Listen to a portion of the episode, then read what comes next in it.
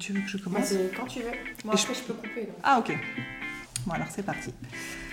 Bonjour à tous, bienvenue sur Fille Expat, la chaîne qui vous dévoile les aventures de filles francophones qui ont osé tout quitter pour vivre aux quatre coins du monde. Chaque semaine, Kelly vous fera découvrir une nouvelle destination, une nouvelle histoire à travers ses interviews.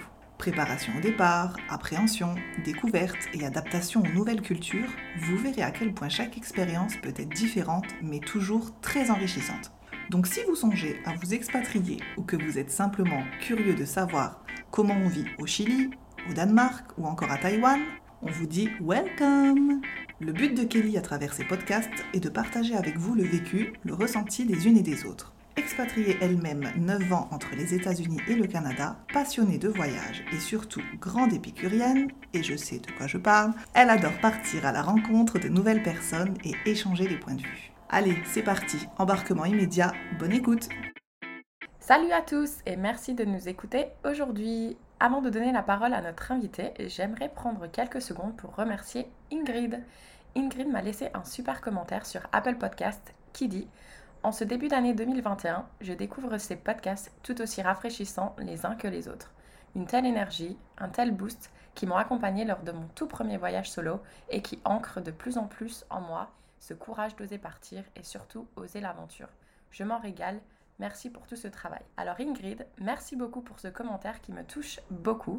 Et si toi aussi tu souhaites me laisser un petit commentaire, je t'invite à foncer sur l'application d'Apple Podcast. Voilà, je pense que je vous ai fait assez patienter, donc maintenant je vais laisser notre invité se présenter. Si tu peux commencer par ton prénom, ton âge et la ville où tu te trouves actuellement. Bonjour, merci de m'accueillir déjà. Je m'appelle Julie, je suis québécoise, j'ai tout juste 40 ans et je suis installée à Tetovo en Macédoine du Nord. Super. Alors, je ne sais pas vous, auditrice, auditeur, mais moi, la Macédoine du Nord, je n'y connaissais vraiment pas grand-chose. Et d'ailleurs, je n'étais même pas capable de le situer sur une carte, donc euh, bon, honte à moi. Mais bon, j'ai fait une recherche rapide sur le net et euh, la première phrase que j'ai lue, c'est « La Macédoine se situe dans la péninsule des Blacans ». Alors, euh, ça m'a pas du tout parlé, donc Julie, est-ce que tu peux nous aider à situer la Macédoine du Nord sur le globe? Ouais, ouais, ouais, ouais. Écoute, je te rassure, la plupart, moi-même, quand je suis arrivée ici, je ne connaissais rien de la Macédoine. Et il y a euh, très peu de gens à qui j'ai dit que j'étais ici qui connaissaient déjà, sauf les gens de la région peut-être, ou ceux qui sont un peu plus spécialisés euh, en, géo ou en politique. Donc, euh, les Balkans, en fait, c'est une région qui regroupe plusieurs, plusieurs pays, je dirais du sud-est de l'Europe. Pour les plus âgés, on pourrait penser à l'ex-Yougoslavie. Euh, la plupart des, pas, tous, mais une grande partie des pays des Balkans ont fait partie de, de la Yougoslavie pendant longtemps. On pense à la Serbie, peut-être que certains connaissent, euh, la Slovénie, la Croatie et la Macédoine euh, en faisait partie. Et donc, euh, depuis euh, quelques décennies, c'est un pays indépendant. Et il y a, je crois, un an et demi environ, elle a opté pour, pour le nom de Macédoine du Nord pour officialiser tout ça. D'accord, donc ça ne fait pas partie de l'Europe. Ça ne fait pas partie de l'Union européenne, mais c'est un pays qui est considéré sur le continent euh, européen. Donc on est d'ailleurs sur la liste des pays qui veulent entrer dans l'Union européenne, qui sont en procédure, qui font du démarchage euh, euh, petit à petit, un jour à la fois. Ok, super. Et du coup, depuis combien de temps tu es installée en Macédoine du Nord? Installée, je dirais, depuis 2014, avec des va-et-vient entre ici, le Québec et la France. Mais la première fois que j'ai mis les pieds, c'était en 2012. Super. Et est-ce que tu peux nous dire exactement qu'est-ce qui t'a emmené là? Initialement, un projet personnel. Euh, j'avais euh, j'avais bougé déjà un peu en Europe. J'avais eu des, petites expériences d'expatriation par le passé, mais qui étaient hyper enrichissantes. Mais somme toute, euh, je, sentais que j'étais dans le même cadre de, de de vie et tout ça. J'avais envie d'aller de, d'aller voir ailleurs. J'avais aussi envie de me déstabiliser, en fait. C'était un peu l'objectif. Donc, euh, euh, moi, j'étais pigiste en culture à Montréal. J'ai travaillé pour différents festivals, en logistique événementielle, en cinéma aussi. Et donc, c'est un mode de vie qui me permettait de prendre des pauses dans ma vie. Je pouvais dire, ben, ce contrat-là, cette année, je, le mets de côté. Euh, pigiste pour les Français, c'est peut-être, je dirais, les CDD, c'est-à-dire qu'on a un début, un milieu, une fin de contrat qui peut revenir à chaque année, mais qui est défini dans le temps. Euh, donc moi, je pouvais dire, par exemple, ce contrat-là, cette année, je le mets de côté. Donc j'annonce à mes, employeurs que je ne vais pas revenir cette année. Et donc j'avais euh, j'avais fait ce choix-là euh, pour une période de 3 à 4 mois et je m'étais dit, ben, allons-y, passons le mot. Et pendant le printemps, l'été, j'ai passé le mot à plein d'amis d'un peu partout sur la planète pour dire, j'ai envie de vivre une expérience, j'ai des compétences à offrir professionnelles et, et, voyons où ça peut me mener. Et de bouche à oreille, d'un contact à un autre, j'ai euh, été mise en contact avec une association culturelle qui s'appelle Loya, qui est basée à Tetovo. Et euh, quelques mois plus tard, après un petit saut en France pour voir des amis, j'ai euh, atterri ici euh, sans trop savoir ce qui m'attendait, sauf que l'association avait bien besoin d'aide et, euh, et, que j'allais j'allais contribuer comme je pouvais. Donc c'est comme ça que j'ai arrivé, euh, je suis arrivée pardon pour trois mois la première fois parce que pour des raisons de visa, pour des raisons de tout ça, la, la période déterminée avait été de, de, de trois mois. D'accord. Donc toi, étais, dans ta tête, tu étais psychologiquement prête à partir du Canada pour vivre une autre expérience et on va dire te challenger. Euh, Est-ce que tu avais des attaches à Montréal? Enfin, tu étais à Montréal, du coup, si j'ai bien compris. Oui, j'ai de la famille un peu partout, à Québec entre autres. Je viens de Québec, mais j'étais à Montréal depuis plus de dix ans. Donc euh, oui, plein d'attaches, ma famille, des amis très très proches aussi. Mais oui, malgré tout ça, je bougeais déjà beaucoup, je voyageais déjà beaucoup.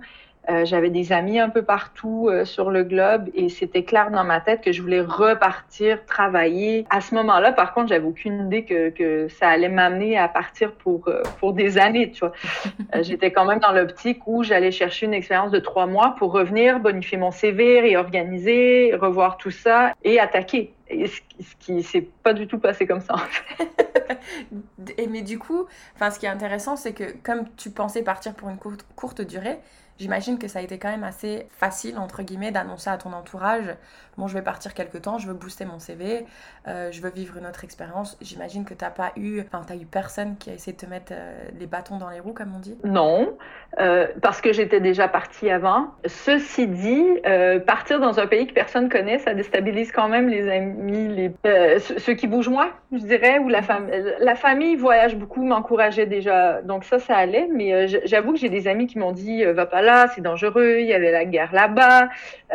J'étais allée en Serbie quelques années avant, du coup on me disait, mais tu sais, et moi j'avais justement envie de ça, c'est ce que je voulais apporter à mon CV, en fait, d'aller dans une, dans une région post-conflit, d'aller dans une région qui allait me, qui, allait un peu me sortir de ma zone de confort. Donc euh, en expliquant tout ça, je te dirais que non, je suis partie quand même euh, l'esprit assez tranquille par rapport à ça, ouais. Mmh. Quand tu voyageais, parce que tu disais que tu voyageais quand même beaucoup et tu avais fait pas mal de choses, est-ce que tu voyageais seule ou tu étais en ami, en famille euh, ou avec un copain par exemple? J'ai tout fait ces options, je dirais. Euh, la famille, un peu moins, mais je l'ai fait un peu.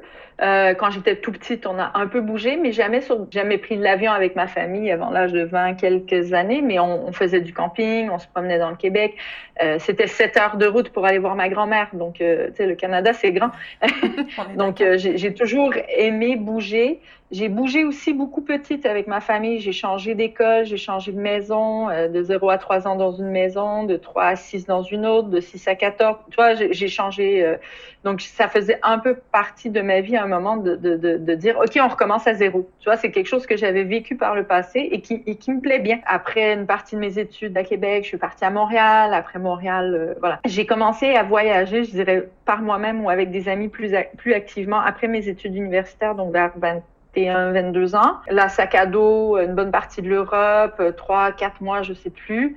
Ça va faire presque 20 ans d'ailleurs, mon Dieu. euh, et après, j'ai fait les deux. Je me suis expatriée toute seule pour des projets, euh, des projets spéciaux, pour le boulot. Pour euh, dans ce cadre-là, j'ai voyagé plus toute seule. Sinon, ouais, cousins, amis, euh, camping. Euh, tu vois, je, je, je ouais, j'aime bien essayer des trucs et quand il y a quelqu'un qui peut joindre à moi, j'aime pas voyager en groupe. Ça, ça me, quand il faut prendre toute la soirée ou toute la matinée pour décider finalement où on va manger, ça, ça me, ça me, ça me gêne un peu. Ça, j'ai l'impression que ça limite l'expérience. C'est vraiment une question de choix mm -hmm. et de goût surtout. Après, à deux, je trouve que quand on connaît le, le, le quand on a un bon fit, ça, ça se fait bien. Ça permet à, ça permet un équilibre, je dirais, dans la dans la peur ou dans le goût de l'aventure. Ça, permet de se, se, sécuriser quand il faut ou de se, motiver quand, il faut aussi. Donc, à deux, j'aime bien. Je l'ai fait avec des amis, avec une cousine, entre autres, avec, euh, avec des amoureux. Donc, oui, j'avais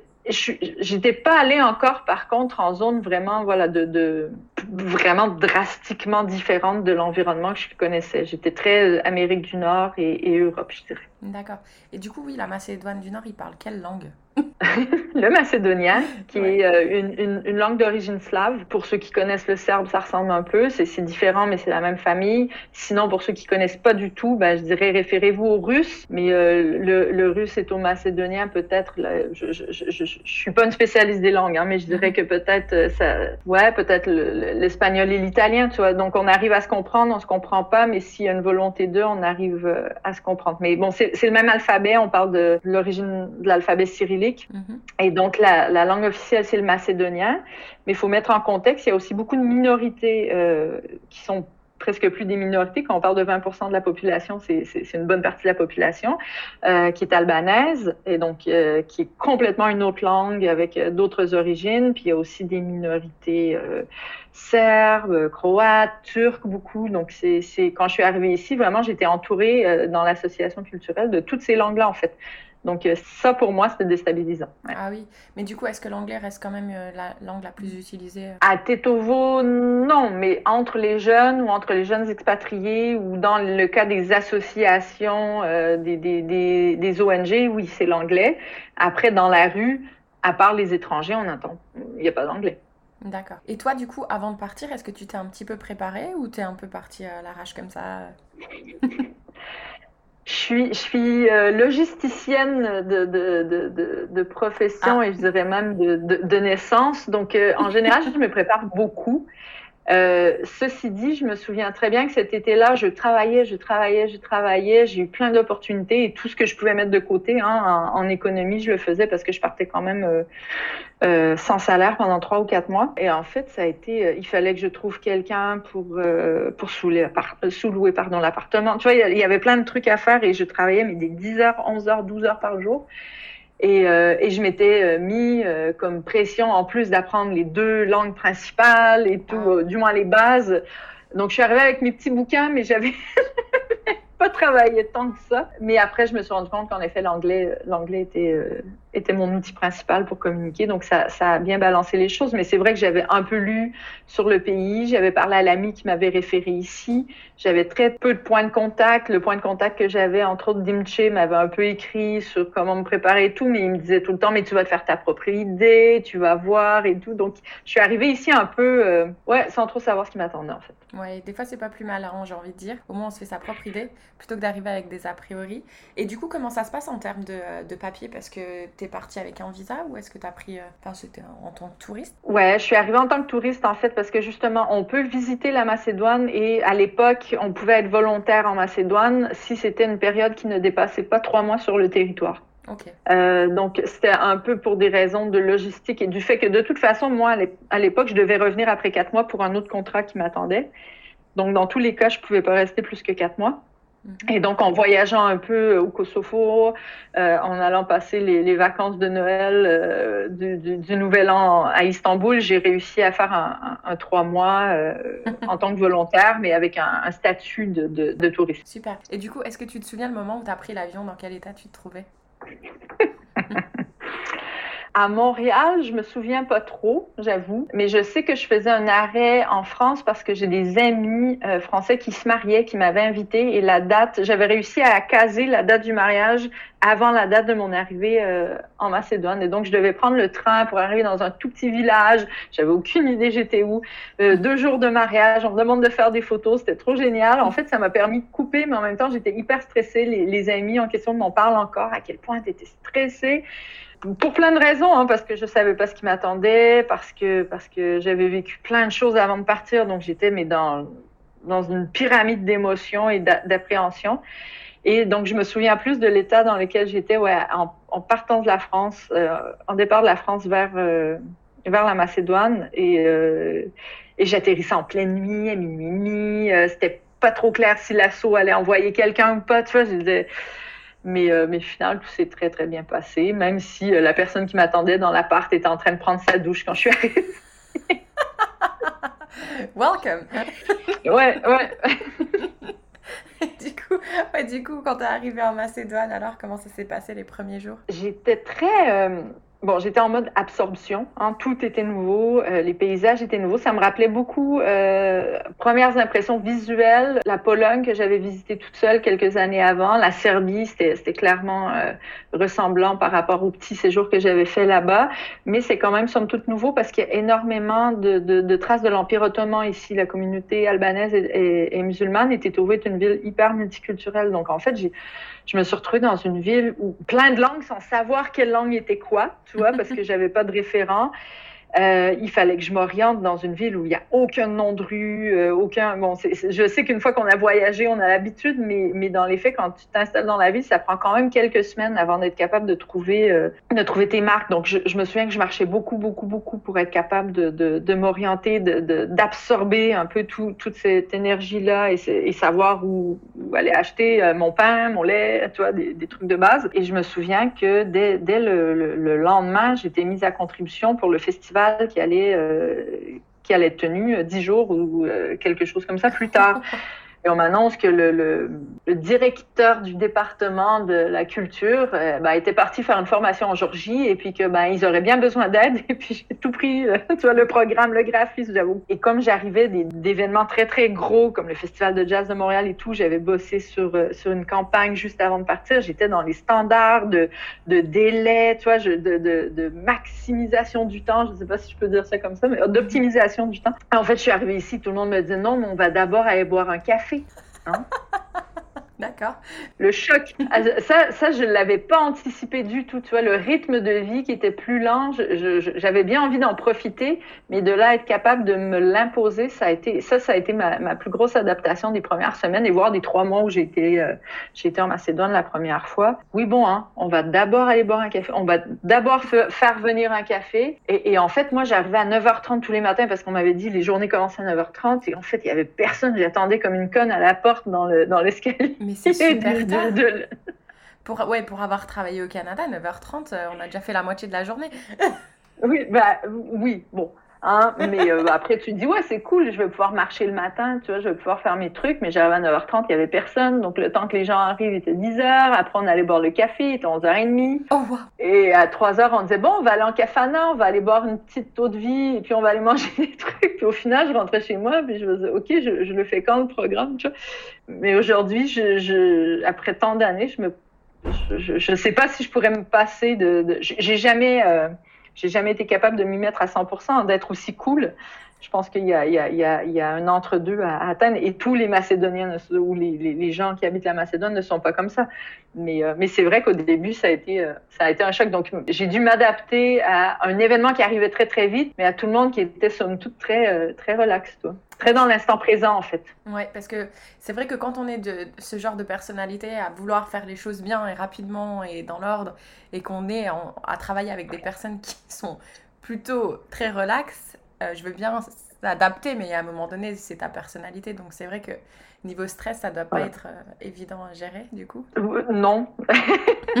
c'est le soir que je gérais ça en brainstorm avec ma coloc qui était euh, albanaise d'origine, mais qui, qui, était aux États-Unis depuis des années. Du coup, elle, elle, avait aussi les deux, euh, les deux standards en tête. Donc on, on, on brainstormait beaucoup là-dessus. Au final, euh, tous les événements auxquels j'ai participé étaient impec à, à, à l'image du pays, bien sûr, mm -hmm. mais à l'échelle aussi des, des, attentes. Mais c'est sûr qu'avec du recul, j'en ris un peu. Mm -hmm. parce que maintenant, je baigne là-dedans tous les jours, mais encore aujourd'hui, euh, après tant d'années, je jongle encore avec ma réalité ou, la, réalité, disons, occidentale et, le fait que les gens sont tellement implantés les deux pieds dans l'instant présent. Je vais donner un exemple concret. Ça m'a mis du temps à réaliser, mais en fait, tout est dans le respect de l'instant présent. Si, par exemple, moi, j'ai un rendez-vous, donc à 14 heures, je sais que je dois être au centre pour rencontrer quelqu'un. Eh ben moi, ce qui est important, c'est l'engagement que j'ai pour cette personne-là. C'est une marque de respect pour moi d'être présente à mon engagement à 14 heures. Mais s'il y a quelqu'un qui sonne à la porte ou quelqu'un que je rencontre en cours de route euh, sur mon chemin ou peu importe et qui se présente, eh ben ici cette personne-là prend toute l'importance. Donc il faut être plongé dans l'instant présent parce que cette personne-là te, fait l'honneur de te rendre visite ou de t'arrêter ou de te rencontrer ou de t'apporter quelque chose, peu importe. Et donc cette personne-là dans, dans, dans l'optique locale, c'est de dire, ben, je l'accueille, donc je ne peux pas la laisser sur le, pas de la porte, je ne peux pas donc entrer, entrer, voulez-vous un café? Non, non. Et là, il y a 5, 10, 15 minutes qui passent, tu vois, et moi, moi, je, je bouillonne, je parle plus, j'attends, je regarde ma, je, regarde l'heure qui passe et tout. Et en fait, euh, après, tu vois, j'osais pas déranger, j'osais pas dire parce qu'on me disait que ça allait être impoli de dire, ben, je suis désolée, j'ai un rendez-vous, il faut vraiment que j'y aille, euh, repasser demain, tu vois, dans, dans, ma vie à moi ou en tout cas dans ma perception antérieure, j'avais aucun problème de dire, je suis désolée, je suis hyper contente de te voir, mais il faut vraiment que j'y aille. Bah, Alors qu'ici, il faut prendre le temps il faut prendre le temps, euh, ne serait-ce que quelques minutes pour cette personne-là, en fait. Et donc là, moi, tu vois, réalisant qu'en fait, c'est pas tant que le rendez-vous est pas important, mais culturellement, la personne qui est devant toi est plus importante que celle qui sera devant toi après. Donc là, une fois que tu as compris ça, tu te replonges et puis après, tu trouves tes, outils pour jongler, euh, pour jongler avec tout ça, toi. Donc maintenant, moi, je le dis. Je dis, je suis vraiment ravie de te voir. Est-ce qu'on se voit pour un café demain? Donc, je propose le rendez-vous. J'offre le respect à la, à la visite qui m'est faite, mais je veux aussi respecter l'engagement qui, qui, est important pour moi, qui, qui est dans quelques minutes. Donc, j'ai appris avec le temps, mais au début, je trouvais ça hyper confrontant. Ah oui, ça doit être super inconfortable. Parce que oui, la personne qui attend à 14 heures. Euh, Après, je dirais que j'ai partagé ça avec plusieurs expatriés et plusieurs expatriés qui vivent dans les pays moins, moins occidentaux, plus du sud. Je dirais que c'est vraiment, euh, c'est vraiment pas isolé comme. Euh, c'est-à-dire qu'on sent pas trop qu'on voyage, ça. Mm-hmm. On sent, on sent qu'on s'installe, mais quand on commence à travailler, quand on commence à avoir des délais, des échéanciers professionnels, c'est là où on se rend compte qu'on jongle avec des gens qui, qui ont une perception du temps qui est très différente de la nôtre. Et en fait, c'est si on est dans le jugement tout le temps ou si on est dans, l'attaque tout le temps, c'est ça devient source de, de, frustration qui est hyper dur à gérer. Et donc moi, c'était mon cas les premiers jours où je suis arrivée ici. Puis après, je me suis dit, c'est pas vrai que je vais travailler comme ça pendant trois mois. Donc il faut arriver à comprendre pourquoi c'est comme ça. Et puis après, une fois qu'on a compris que c'est le respect pour l'instant présent, la personne qui est devant soi, ben après, on arrive à jongler avec ça. Puis on comprend l'origine du phénomène et on arrive à, à mieux, je dirais, à mieux, à mieux s'adapter, à mieux comprendre en tout cas, plutôt qu'être dans le jugement. Et ça, ça m'a servi beaucoup en fait, parce que sinon, je, je j'aurais été en confrontation constante. Oui, c'est clair. Et du coup, une question que je pose toujours, c'est souvent quand on arrive aussi dans un pays et justement, toi, tu étais confronté directement à une différence culturelle, est-ce que tu t'es dit, mais punaise, qu'est-ce que je fous là en fait? Mais qu'est-ce que j'ai fait? Même si tu savais que tu étais là pour une courte durée, est-ce qu'à un moment donné, tu t'es dit, il va falloir que je rentre? Oui et non. Je savais pourquoi j'étais ici. Je voulais justement me déstabiliser. Je voulais aller chercher exactement cette expérience et ces compétences-là, tu vois, de, de vie, d'être capable de jongler avec des chocs culturels, de jongler avec des appréhensions. Donc, dans cette optique-là, je me suis jamais dit, qu'est-ce que je fais ici? Parce que je, je, je, je me souviens être arrivée à me dire, bah, tu le fais exactement pour ça parce que si après tu t'en vas en zone de conflit ou si après tu pars tu vois, dans, des régions plus compliquées, ça va être encore plus demandant. Donc, trouve des solutions, donne-toi des outils maintenant. Après, c'est vrai qu'en voyage, moi, j'avais, je sais pas si on dit ça en, France, mais au Québec, on dit frapper son mur. tu sais que moi, j'ai voyagé, j'ai jamais eu de problème, j'ai jamais eu de, de, crise de panique. Et à un moment donné, ça m'est arrivé. Je voyageais au Kosovo et j'étais plus capable de sortir. J'étais, j'étais bloquée. Je suis plus arrivée à sortir de la chambre où j'étais et tout. Et je me suis dit non, mais c'est con. Ça fait deux mois et demi que je suis en Macédoine. Tout se passe bien. J'arrive au Kosovo qui est somme toute le même contexte. Tout se passe bien. Je fonctionne en anglais. Et là, j'ai aucune idée pourquoi. Et j'ai passé une journée comme ça à être incapable de sortir. Euh, et je pense que c'est tout ça qui ressortait. Tu vois, je m'étais remise dans une autre ville, remise dans un autre contexte et tout. Et je pense que le choc culturel est sorti à ce moment-là, deux mois et demi après mon arrivée ici. Ça a duré une journée et, en fait, j'ai pas eu envie de rentrer au Canada, mais j'avais envie de rentrer à Tetovo, qui du coup était comme ma référence. C'est là où j'avais appris à fonctionner. J'avais mes référents humains aussi, hein, les amis, les collègues, tout, toutes les personnes que j'avais rencontrées là-bas et j'avoue que je suis rentrée. En fait, euh, je, pendant une journée, j'ai essayé de me forcer à me dire je vais rester une semaine de plus, je vais rester une semaine de plus. À un moment donné, je me suis dit non, mais attends, tu es là aussi pour te faire plaisir. Euh, écoute ta petite voix intérieure. Et puis je suis rentrée. Mais ça avait rien à voir avec rentrer au Canada, c'était plus comme l'environnement présent. J'avais besoin de me retrouver dans une somme toute petite, mais certaines zones de confort et, euh, et voilà. Mais euh, en même temps, je me dis c'est pas si mal de se demander qu'est-ce que je fous ici. Ça nous fait rendre compte qu'on est déstabilisé, qu'on est sorti de notre zone de confort. Après, c'est ce qu'on fait avec cette petite voie là, quoi. Mm-hmm. S'il faut vraiment rentrer, ben rentrer. C'est ça. Parce que tu as dit, c'est important de le souligner parce que c'est ce que j'aime faire ressortir dans les podcasts aussi, c'est que quand on part c'est bien d'avoir une raison de partir, pas euh, dans le sens négatif où j'essaye de fuir quelque chose, mais dans le sens où, voilà, tu avais un objectif, tu avais envie de sortir ta zone de confort, de tester quelque chose de nouveau. Donc, tu avais un objectif, et donc, justement, dans ces moments de doute, tu avais quelque chose pour te rattraper ou te dire non mais je suis ici pour ça en fait ça va aller. Et je pense que ça c'est important pour réussir une bonne expatriation en fait. Tout à fait. Et donc du coup donc après ces quelques mois Qu'est-ce qui s'est passé pour que tu sois restée plusieurs années du coup ah bah c'est là en fait. Moi, tu vois, je me suis pas dit mais qu'est-ce que je fais ici? Je me suis plutôt dit euh, merde, je, je, suis dans la merde. Le, le fameux directeur technique de l'assaut. eh ben, eh ben c'est mon mari aujourd'hui. Ah, voilà. trop mignon.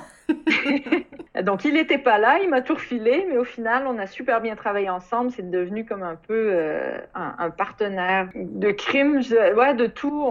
C'est avec lui que c'est avec lui et d'autres amis qu'on sortait manger, qu'on travaillait. Tu sais, c'est hyper intense. Quand tu pars que trois mois, tu développes des, liens assez forts, assez rapidement aussi. Et, et, voilà, donc on était hyper proches. Je suis rentrée parce que je devais rentrer au Québec et on s'est dit bon ben qu'est-ce qu'on fait? Et donc, euh, parce qu'il fallait que je rentre au Québec, j'avais un appartement, j'avais un boulot, j'avais, j'avais ma famille, j'avais mes choses, j'avais un chat. Ça ne te dérange pas si je te demande de quelle nationalité il est? Il est macédonien. Il est macédonien. Super. Oui, donc non, c'était pas un autre expat. Il était bien ancré, un vrai tétovard, né ici, ses parents aussi. Euh. Super. Ouais, ouais. Et donc, je suis rentrée ici, euh, je suis rentrée au Québec, euh, j'ai travaillé, je suis revenue en Macédoine pour les vacances de Pâques, question de voir un peu, tu vois, avec du recul, où on, où on en était, qui on était. Et ensuite, on a fait sa demande de visa pour qu'il puisse venir au Québec en tant que touriste, parce que c'est comme ça pour les Macédoniens, pour les, les gens de Macédoine et beaucoup de pays des Balkans, en fait, ils peuvent pas librement voyager au Canada, ils ont besoin de, visas spéciaux. Ça nous a été accordé, donc il est venu passer un mois au Québec pour qu'on puisse voir euh, qui je suis, d'où je viens, euh, où j'habitais, qui est ma famille, pour que ma famille le rencontre aussi. Hein, parce que là, je suis partie, c'était cool, mais quand je reviens puis je dis que je me suis trouvé un mec, c'est un peu plus euh, confrontant pour, euh, pour la famille et, les amis. Et ça a été le coup de cœur pour tout le monde. Et donc, entre-temps, j'ai... c'est une longue histoire, mais c'est comme ça quand même. J'avais rien, moi, en Macédoine. Je pouvais pas juste dire, je pars, je, je retourne en Macédoine et basta. Parce que voilà, c'est pas si évident. Et donc, j'avais euh, j'avais travaillé quelques années auparavant à Nantes dans le cadre d'un programme de l'Office québécois, franco-québécois pour la jeunesse que plusieurs connaissent sûrement. Il y a le même principe franco-allemand, tu vois, euh, un genre d'Erasmus, mais entre des pays internationaux.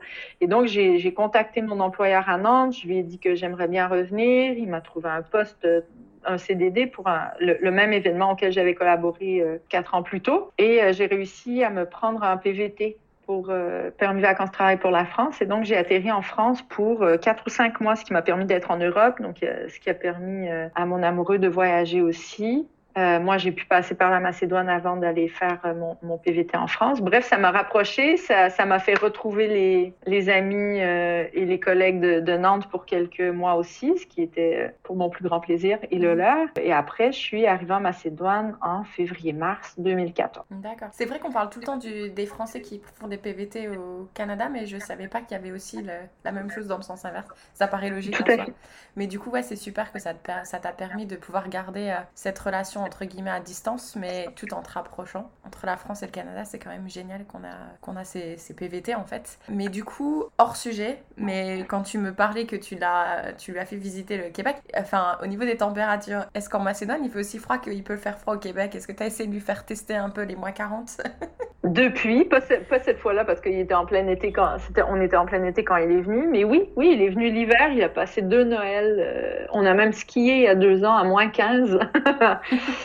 Et ça s'est super bien passé. En fait, euh, Alexander, il est, il est guide de montagne, il skie aussi. Ah, euh... Justement, j'allais dire, j'ai lu que la, la, Macédoine, en fait, 85% du pays était recouvert de montagnes. Tout à fait. Ouais. C'est euh, une des raisons pour lesquelles euh, je suis, euh, comme on dit au Québec, tombée en amour euh, avec la Macédoine. En fait, la ville où j'habite est juste au pied d'un grand massif, le massif de Char. Et donc, bon, ben, Alexander étant guide de montagne, il fait partie d'un club. Donc déjà, dès que je suis arrivée ici, tout de suite, je m'y suis mise aussi. J'aimais déjà beaucoup la randonnée, mais là, c'est beaucoup plus en altitude. Donc, pour moi, ça a été un, bon défi aussi. Mais euh, c'est des, des, montagnes magnifiques. Il y en a partout. On peut sortir de la Macédoine, aller faire de la rando en Bulgarie, en Grèce, que j'ai pas encore fait, mais toutes ces options-là existent. Euh, moi, je suis allée faire de la rando en Slovénie aussi, qui est un peu plus loin. Mais bref, c'est des pays qui sont magnifiques. La, la Macédoine n'a pas la chance d'avoir de, de, côtes sur la mer, mais par contre, euh, des montagnes qui sont euh, à couper le souffle, qui, ont rien à envier euh, aux Alpes, comme diraient des, des collègues allemands qui, qui, sont passés par ici. Et donc, le, froid au Québec, oui, ça, ça surprend parce que c'est un froid qui est très sec, qui dure longtemps, en fait. C'est ça la grosse différence. Ici, on a quand même des, des, nuits à moins 10, à moins 15, des jours moins, mais, mais quand même, en Macédoine, l'hiver, il peut faire froid, surtout si on est en, hauteur. Par contre, ça dure deux mois, deux mois et demi. Euh, tu sais, dans la ville, là, c'est le printemps, il y, a des, il y, a des, fleurs et tout. À la montagne, il y a encore de la neige. Alors qu'au Québec, ça commence en novembre, ça finit en mars, des fois en avril. On est d'accord. Donc, c'est c'est pas la même chose, mais je pense pas. Pour lui, ça n'a pas été un, problème. Je, je peux pas parler au nom de tous ses, euh, compatriotes parce qu'il y en a clairement qui m'ont dit qu'ils partiraient jamais au Québec à cause de euh, ces saisons qui sont si, si, si interminables parfois. Euh, mais oui, oui, il peut faire froid au Québec. Puis moi, ben, je trouve que c'est un juste milieu parce que les étés ici en Macédoine sont très très chauds. Euh, il y a la mer qui est pas en Macédoine, mais qui est assez accessible en voiture ou peu importe en quelques heures. Et il fait beau euh, dès le mois de mars-avril jusqu'à la fin octobre-novembre. Donc j'arrive à avoir des magnifiques étés, puis juste assez de neige pour me remettre dans l'atmosphère de, de l'hiver, mais que mais sans, sans, sans, me sans devoir me taper la dépression euh, hivernale qui dure de, de avril. C'est ça, oui. Bah, moi, de toute façon, c'est la raison pour laquelle je suis partie du Canada. J'adore l'hiver, j'adore le froid, ne me fait pas peur. La neige, c'est super beau, mais c'était trop long, quoi. C'était trop long et c'est sûr que le Monday Blues du mois de janvier, euh, je l'avais, c'était clair et net s'il est réel. Donc, euh, donc je te comprends parfaitement. Et euh, pour passer à autre chose, du coup, en termes de... J'aime bien poser cette question aussi, le, système de santé, justement, pour quand on est expatrié. Comment ça se passe? Je vais raconter mon parcours à moi, mhm, hein, parce que chaque, euh, chaque expérience est différente, chaque pays, chaque contexte d'expatriation est vraiment différent. dans mon cas, la première fois que je suis partie, je suis partie, je dirais, toute seule en solo, donc j'ai pris une assurance voyage temporaire. Euh, qui m'accompagnait, qui, euh, qui, qui, me rapatriait en cas de problème. Donc, j'avais pris le gros truc parce que j'avais aucune idée où je partais. Donc, je m'étais assurée que, que, le pays où je m'en allais même était couvert par l'assurance parce que je, la dame au téléphone n'avait aucune idée elle non plus de, de où je m'en allais. tu peux nous citer le nom de cette assurance en général? J'aime bien les mettre dans les descriptions des podcasts. Non, mais je pourrais te le retrouver. Par contre, c'est une assurance qui existe au Québec, donc je ne sais pas si c'est. Euh, oui, mais ça peut servir à. Je suis... On a des auditrices et auditeurs québécois qui nous écoutent d'après mes statistiques. Donc je pense que ça peut être intéressant. Je vais, je vais te retrouver ça par la suite parce que là, euh, plusieurs années plus tard, je je sais plus est-ce qu'ils existent. Faut, faut que je regarde. Euh, je m'étais renseignée aussi parce qu'avec mon euh, mon permis vacances travail, il y a des il y a des compagnies qui sont référées par le l'OFQJ et tout. Donc je sais que j'étais partie de là pour pour poursuivre mon assurance après, etc., etc. Euh, après, quand je me suis installée ici, ben, j'ai trouvé du boulot en fait. Et donc là, par le boulot, j'ai réussi à euh, contribuer euh, avec une carte d'identité temporaire au système de santé local. Et donc, j'ai pu avoir la, la couverture de, de, santé locale. Ok. Donc là où tout est couvert en moyenne, enfin en général? Oui, mais dans le système public. Donc, je, je, ça reste un pays qui est pas hyper. Comment je pourrais dire ça? Bon, il y a des trucs où tu peux aller à l'hôpital. Je veux dire, pour aller faire vacciner la petite, je vais à l'hôpital sans problème. Par contre, si j'ai un problème de santé précis, j'avoue que je vais dans le privé. Donc, c'est vraiment au choix. Euh, c'est un système qui fonctionne et avec le public et avec le privé. Couverture sociale publique couvre tout ce qui se passe euh, ou tous les soins qui sont, euh, qui sont donnés en, hôpital public. Mhm. Et le coût de la vie? Sur place bah, Je vous invite à venir vivre en Macédoine. Euh, vous travaillez deux mois par année en France et vous pouvez venir vivre dix mois par année en Macédoine. C'est vrai bah, Non, mais oui. Euh, je dirais que en fait, le salaire moyen, là, je, je, je, fais des approximations parce que je connais pas les chiffres exacts, mais on doit tourner autour de 350 euros par mois pour le salaire moyen en Macédoine. 400 dans le mieux et euh, dans les petites villes ou les régions éloignées, on parle de 200, 250 euros par mois. C'est moins que le RSA français, quoi. oui, oui, tout à fait. Mhm. Après, euh, un loyer doit, tu sais, un appartement de base doit au moins coûter 150 euh, à 200 en montant. Si on voyage, qu'on a un peu de sous pour les hôtels qui sont pas trop chers et tout, et qu'on va au resto, les restos, ça coûte rien. Ça coûte, on s'en sort pour une dizaine d'euros à quatre, euh, toi, dans les petits restos. Euh, Après, si on va à Skopje, dans la capitale, qu'on veut manger vraiment euh, français, tu vois, ou des, des, bons trucs, là, ça peut monter vite. Mais si on mange comme, comme mangent les locaux dans les petits boui-boui locaux avec la, petite alcool de vie locale, on s'en sort pour très peu cher. Euh, pour donner un référent, quand on s'est marié, on avait des invités du Québec, de la France et de la Macédoine, et donc on a fait un petit tour de la Macédoine avec, je dirais, on était peut-être neuf personne du Québec, la, la, famille proche de mon, de mon mari, et on était allés dans un, dans un restaurant à la fin de la journée, et mon oncle et ma tante s'étaient euh, tu vois, chamaillés toute la journée pour savoir qui allait prendre la note, et tout, et tout, et tout. Ma belle famille qui disait non, non, non, et oui, oui, oui. Et au final, mon oncle euh, gagne euh, le grand concours et dit c'est moi qui offre le repas ce soir, tu vois, pour 10 personnes en se disant waouh! Ben, ça y avait coûté autour de 100 euros.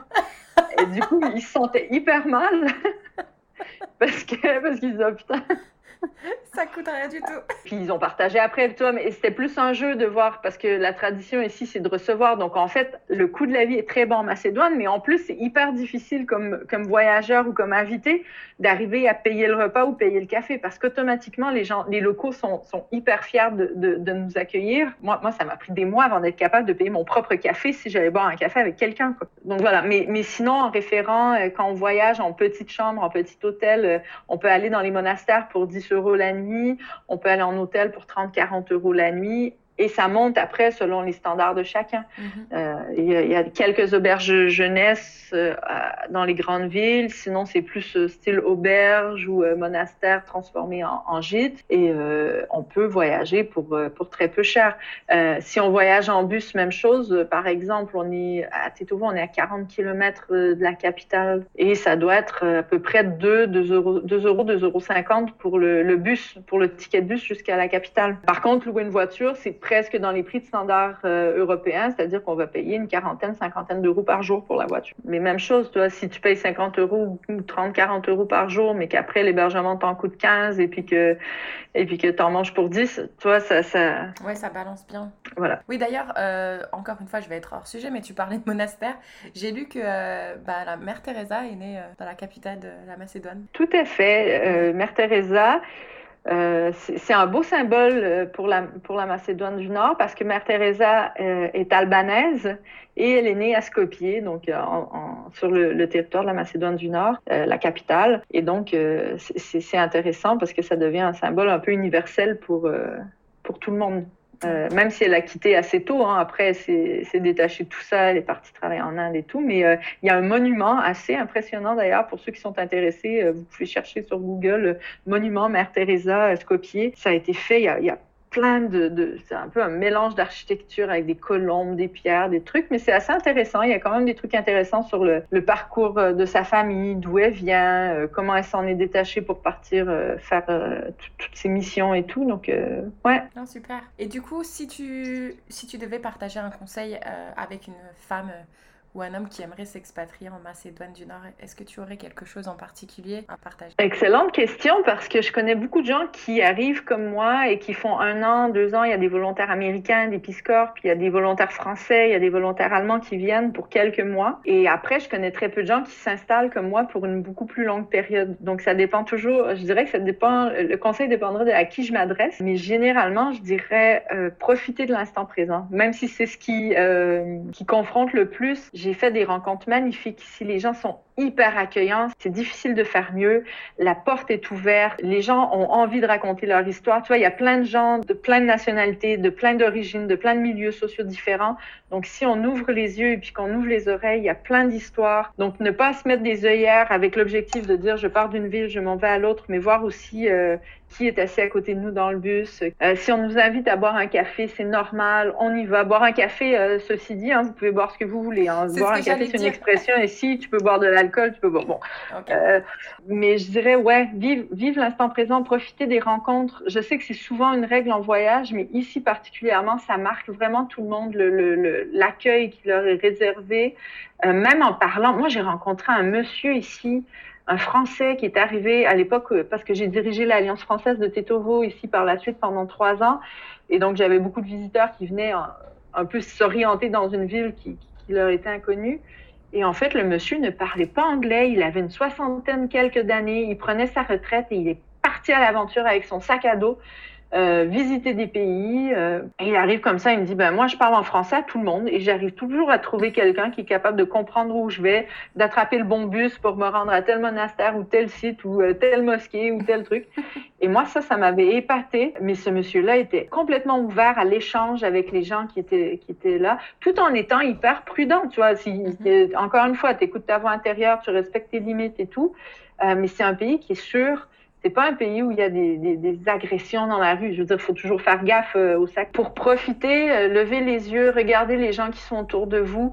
Parce que si vous, on peut aussi euh, commencer à focuser sur les chiens qui sont dans la rue.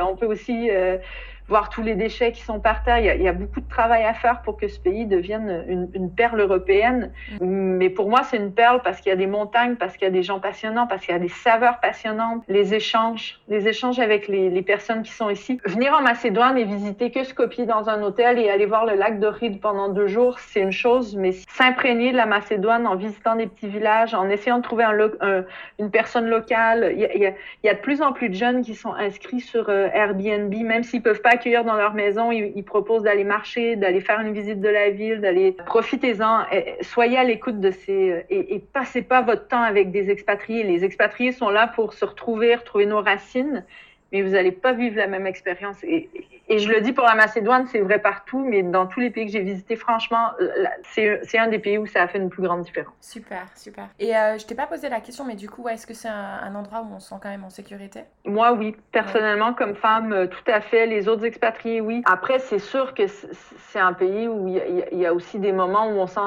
on se sent, par exemple, euh, entouré d'hommes, où il y, a, des événements, des activités où il y a beaucoup plus d'hommes que de femmes, parce que dans certaines communautés ou dans certains villages, la femme est plus à la maison euh, mais je dirais qu'une fois qu'on est passé outre ce malaise, moi, je me suis jamais fait importuner par ces hommes-là. Tu vois, c'est juste une première étape à franchir. Et après, il y a de plus en plus de femmes qui, qui se mélangent à plein, d'événements aussi, dans, plusieurs communautés. Donc, mais euh, au niveau de la sécurité dans la rue, par exemple, je rentre chez moi le soir, euh, il n'y a pas de souci. En tant que touriste, j'ai entendu très peu d'histoires. Euh, je veux dire, je me suis fait voler mon vélo plus souvent à Montréal qu'en Macédoine. moi, je me suis fait voler mon vélo à Vancouver, donc voilà. Comme quoi, tu peux t'arriver. Super. Bah écoute, je vais arriver aux questions de la fin, à moins que tu aies quelque chose d'autre à ajouter. Non.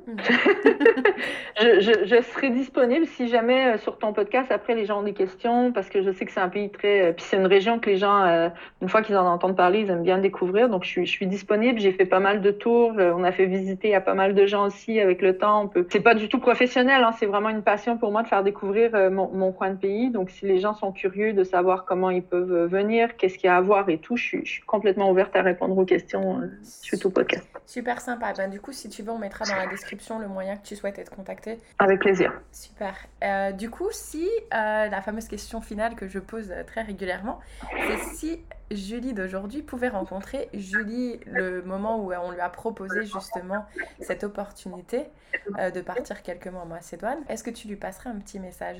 Je lui dirais de se faire confiance. Oui, tu penses que tu n'avais pas justement euh, assez confiance en toi à ce moment-là? J'ai eu assez de confiance pour partir parce que j'aime l'aventure, mais dans le moment présent, je en fait, je pense qu'on doute, on doute tous à, tous les niveaux de notre vie, à toutes les étapes de notre vie, mais, mais je suis contente que le, la peur ou que le doute n'ait pas fait que je, ne sois pas partie. J'ai hésité à partir et tout. Et je suis pas partie parce que j'en avais vraiment envie. Et après, euh, dans toutes les, les, opportunités qui m'ont été présentées, soit la direction de l'Alliance française, soit, soit d'autres projets par la suite, le doute m'a toujours accompagnée, mais finalement, le doute, c'est aussi ce qui me fait pas performer, mais ce qui me fait avancer. Mm-hmm. Et donc, j'ai envie de me dire, euh, d'écouter ma voix intérieure et de, de, de faire confiance à cette petite voix-là. Ouais. Super.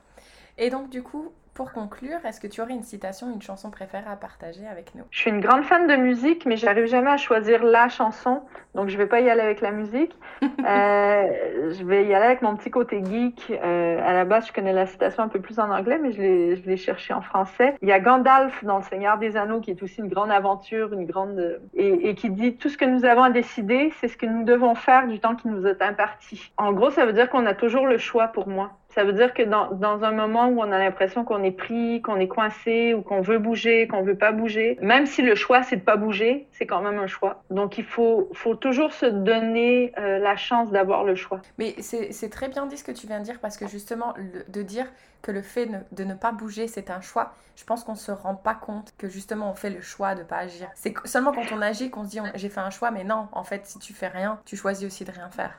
Exactement. Donc euh, je, je, trouve ça très bien dit en tout cas. Et c'est ok. C'est ok. C'est ok à partir du moment où on a fait. Faut pas dire aux gens qui partent qu'ils ont de la chance. Exactement. Euh, moi, je me suis fait dire, ouais, mais toi, tu voyages. Non, moi, je vis dans une petite ville de 100 000 habitants qui est polluée. Euh, je veux dire, c'est pas, c'est pas la virus tous les jours, l'expatriation. On, on, fait le choix, on assume notre choix, mais ça veut pas dire pour autant que euh, c'est facile tous les jours. On est loin de sa famille qu'on aime, on est loin des amis, on voit pas leurs enfants grandir.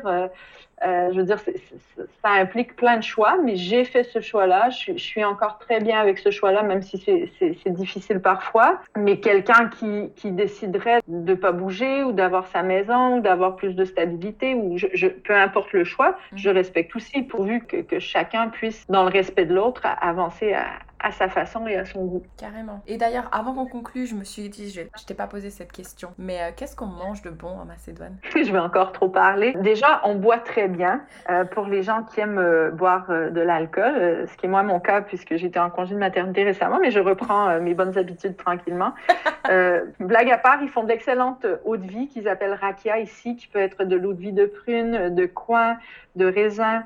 Euh, bref, vous en avez pour euh, tous les goûts selon les régions que vous, euh, vous, visiteriez. de très bons vins aussi. Ils ont beaucoup de soleil. Il faut aimer des vins sucrés, mais pas, pas sucrés sucrés, mais avec une, petite touche de soleil. Ils ont des beaux vignobles à visiter aussi, donc on mange très, très, on boit très très bien. En fait, si, si vous aimez manger, je vous dirais que la, ouais, la saison, il faut venir à l'automne parce que c'est là où tout est à son plein potentiel. Les fruits, les légumes, donc tout ce qui est frais devient mais complètement hors du commun. Moi, j'ai jamais mangé des tomates aussi bonnes ici. J'ai mangé celles de l'Espagne. Je pensais avoir tout vu. Et là, j'ai goûté les tomates macédoniennes.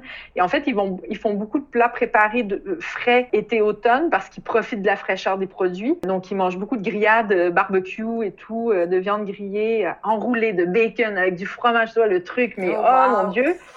accompagné de, de, de salades, de, de, petits trucs frais, beaucoup de fromage aussi. on est à la montagne, donc c'est aussi tradition pas les mêmes fromages qu'on retrouve. Hein. Si vous voyagez pour chercher le brie, le camembert, il n'y a pas trop. Mais euh, des fromages locaux, des fromages de montagne, il y en a beaucoup, beaucoup et de très savoureux.